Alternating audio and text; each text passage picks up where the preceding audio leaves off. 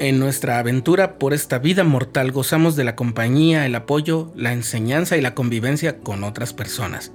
Bueno, pensándolo bien, esa convivencia ya existía en nuestra vida premortal. Lo cierto es que esa convivencia, por armoniosa y cordial que sea, no ha estado libre de desacuerdos, desencuentros, malos entendidos. De hecho, requiere que nos esforcemos por aumentar la eficiencia de nuestra comunicación, que cuidemos nuestros impulsos egoístas y que seamos capaces de reconocer que a veces causamos el malestar de alguien y por ende a veces nos toca sentir el malestar ocasionado por lo que otros hacen. Y aunque sea una idea poco agradable, la realidad es que también nos ocurre entre hermanos dentro de la iglesia en mayor o menor medida.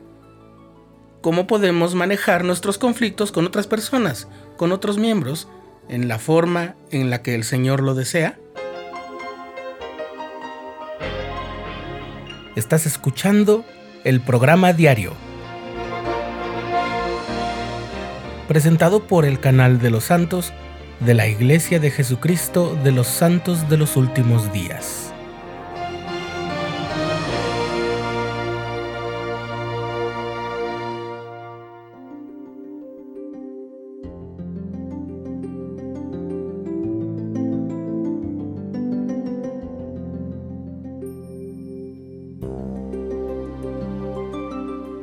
En los primeros meses de 1832, dos años después de que fuera organizada la Iglesia de Jesucristo de los Santos de los Últimos Días, se habían ido gestando algunos sentimientos negativos entre Sidney Rigdon en Ohio y el obispo Edward Partridge en Missouri.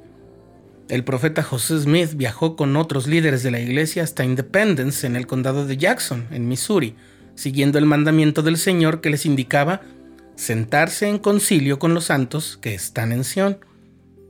Eso lo podemos leer en la sección 78 de Doctrina y Convenios. Allí se celebró un concilio de sumos sacerdotes y élderes de la iglesia el 26 de abril, y durante las sesiones de ese concilio de la tarde en la conferencia, los hermanos Rigdon y Partridge arreglaron sus diferencias.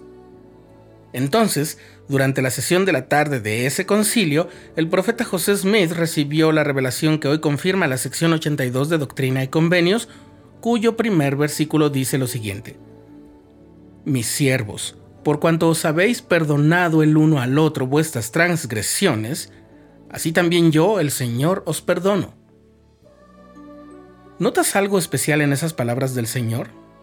Te seré franco, yo sí noté una parte que me puede costar mucho comprender, la parte que dice, os habéis perdonado el uno al otro vuestras transgresiones. El Señor no dijo que no había transgresiones, no dijo que esas transgresiones fueran inexistentes, pero tampoco dijo que alguno de los dos fuera inocente. Lo que dijo y resaltó fue que se habían perdonado. Otro aspecto que resalta es que en esa revelación el Señor perdonó a los hermanos y les advirtió que no pecaran más. Es muy importante recordar que el Señor no se concentró en condenar ni en recriminar a los hermanos su comportamiento.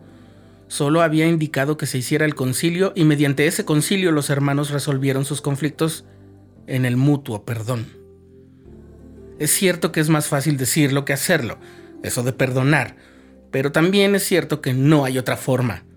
Es muy cierto que si una ofensa es muy severa y sus consecuencias muy graves, el perdón llegará con mayor dificultad y luego de más esfuerzo, especialmente de parte de quien perdona.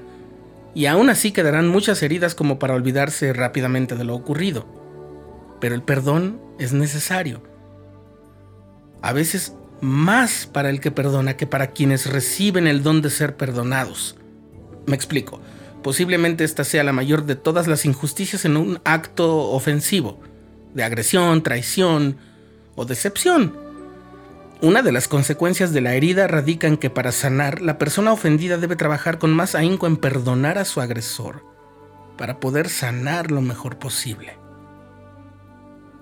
Ahora bien, no estamos solamente hablando de perdonar. Cuando existe un conflicto, este modelo del Señor nos enseña que debemos hablar en concilio, poniendo al Señor como juez, como él mismo lo dice en la sección 64, que debemos decir refiriéndose a un pasaje del Antiguo Testamento que está en el primer libro de Samuel. Juzgue Dios entre tú y yo. Sentarse en concilio exige dejar toda sed de violencia o venganza, implica la disposición de entrar en una comunión con nuestro prójimo ante el Señor y estar dispuestos a hacer lo que éste indique en virtud de la plena confianza y fe que tenemos en Él como nuestro Salvador. ¿Quién mejor que Él, que padeció todo el sufrimiento que acarrean nuestros pecados, para indicarnos lo que debemos hacer cuando hemos padecido las malas decisiones de otra persona? No será fácil, pero será posible y siempre podemos recordar estas palabras del Señor de la misma sección 64 de Doctrina y Convenios. Os digo que debéis perdonaros los unos a los otros.